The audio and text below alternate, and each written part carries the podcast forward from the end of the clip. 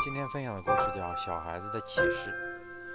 告诉你一宗意外：这是一个早上，妈妈正在厨房清洗早餐的碗碟。她有一个四岁的小孩子，自得其乐地在沙发上玩耍。不久之后，妈妈听到孩子的哭啼声。究竟发生什么事呢？妈妈还没有将手抹干，就冲出去，冲出客厅去看孩子去了哪里。原来孩子坐在沙发上，但是他的手。却插进了茶几的花樽里，花樽是上窄下阔的一款，所以他的手伸入进去却伸不出来。母亲用了不同的办法，把卡着的手拿出来，但都不得要领。妈妈开始焦急，她稍微一用力，孩子就痛得叫苦连天。在无计可施的情况下，妈妈想了一个下策，她把花樽打碎。可是她稍有犹豫，因为这个花樽不是普通的花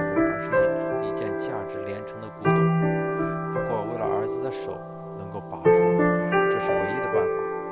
结果他忍痛将花樽打破了，虽然损失不菲，但儿子平平安安，妈妈也就不太计较了。他叫儿子将手伸给他后，看看有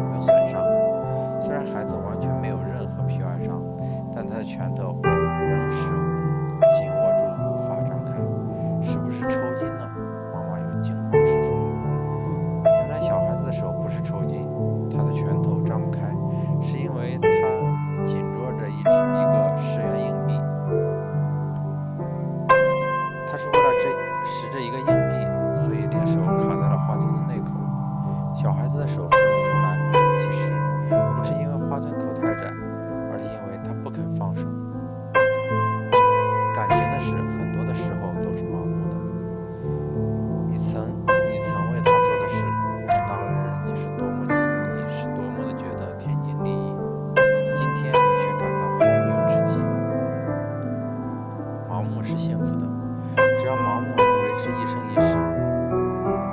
问题是，有一天我和你都会像小孩子一样，发现自己被感情问题卡住了，动弹不得。问题出现了，你烦的天都要倒下来，你希望寻求方法解脱，但全都徒劳。别人说，问题不是你所想的复杂，只是你肯放手就解决了，你却偏偏不肯放手。这时你不会想。这样值不值？你只会问：我还爱不爱？只要是爱，你觉得再没有什么要犹豫，你会很努力解决彼此之间的问题。你一直守下去，你不会放手。其实放手就立刻解决问题，只是大家都逃避这个事实。你宁愿受着牢笼，都不愿解脱。这段感情值得这样磨下去吗？你的朋友会劝你放弃。你不相信这份爱是一枚十十元硬币，你忍痛执着这份感情，不惜代价，消耗了许多眼泪，虚度了不少岁月，粉碎了很多机会。放手带来的带来更大的释放。为了区区十元，打碎了一个古董花樽。